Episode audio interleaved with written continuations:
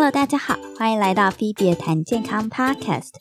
今天这一集呢，会蛮轻松的，就是因为我发现呢，我前面讲了这么多疫苗啊、新冠肺炎啊什么有的没的，但我发现我没有讲过一集，就是我们为什么要打疫苗呢？这个问题其实很重要哎，而且它其实很科普，但是我就不知道为什么我没有讲到这么重要的一个主题。好，那我们今天就来讲一下为什么我们需要打疫苗。这一集会非常的简单，很容易啃。我保证，嗯，就是如果在我们没有打疫苗的情况下，我们的身体第一次接触病毒的时候，我们会派出天然杀手细胞，就是俗称的 NK cell。那这个细胞呢，大概在五天左右会到达最高峰。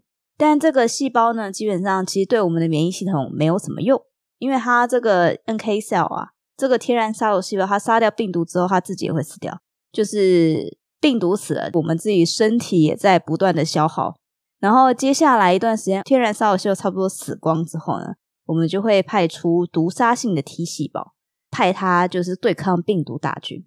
但这个杀手 T 细胞呢，它也是打一个消耗战，就是如果病毒死了，它自己也会死掉，所以对我们免疫系统没有什么帮助，就是它只会越来越少，然后我们人体会越来越虚弱。所以基本上都没有什么大用啊。那接下来大概在感染七天左右，我们会产生一种 IgM 抗体，但这个抗体呢是最初代的抗体，它的效力非常的低。这个是我们身体里面的 B 细胞第一次制造出来的抗体，但是它的效果非常的不好，所以这个其实对抑制病毒感染也没有什么用。好，接下来这个是第大概第七天左右嘛，哈。那这个 IgM 呢，这个抗体它会慢慢的开始走下坡，然后大概在感染第十四天到二十一天，就大概两三周的时候，我们身体里面会产生一种 IgG 抗体，这个抗体呢会比 IgM 抗体有用很多。但是在这个时候，你已经感染了二十一天了，你的身体很多部分应该就已经被病毒侵略、攻城略地。你的身体的免疫系统还剩下多少能量？我们真的不好说。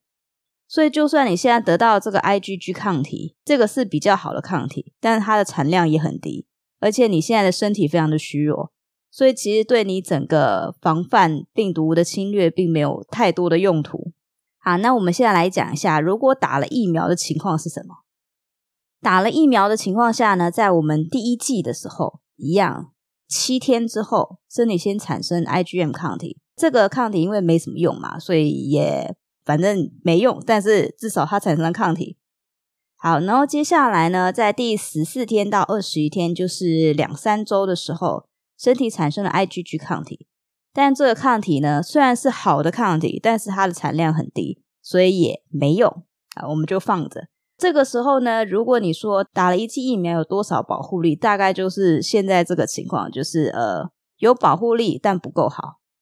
那接下来呢我们可能过了一个月吧，然后我们打了第二剂，那第二剂这一次就很有用了，这一剂扎下去，IgG 抗体瞬间就飙到一个很厉害的高度。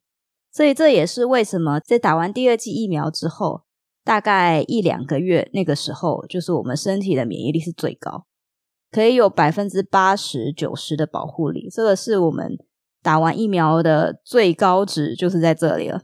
但这个抗体也不是万能的嘛，因为它也是蛋白质，所以它只要是蛋白质，它就会衰竭。所以所有的抗体大概会在三个月之内消失殆尽。这也是为什么我们过了一段时间之后还要打 booster。但这个也是因为现在有一些变种病毒，所以我们才需要打不同的疫苗到我们身体里面。希望我们身体可以辨认不一样的病毒。好，那今天这一集到这里结束喽。之后会有一集专门来讲 Omicron 跟 Delta 不一样的地方。那希望这几集对你有用。那希望你也不要觉得太无聊。那今天的内容就到这里喽。也欢迎 Apple Podcast 的朋友呢在下面留言告诉我这一期对你有没有用。那你想听什么主题？那其他平台的朋友也不用难过。我虽然没有找到可以留言的地方，但是你们可以写信给我啊，我会看的。那今天这里就到这喽，希望你喜欢，我们下次见。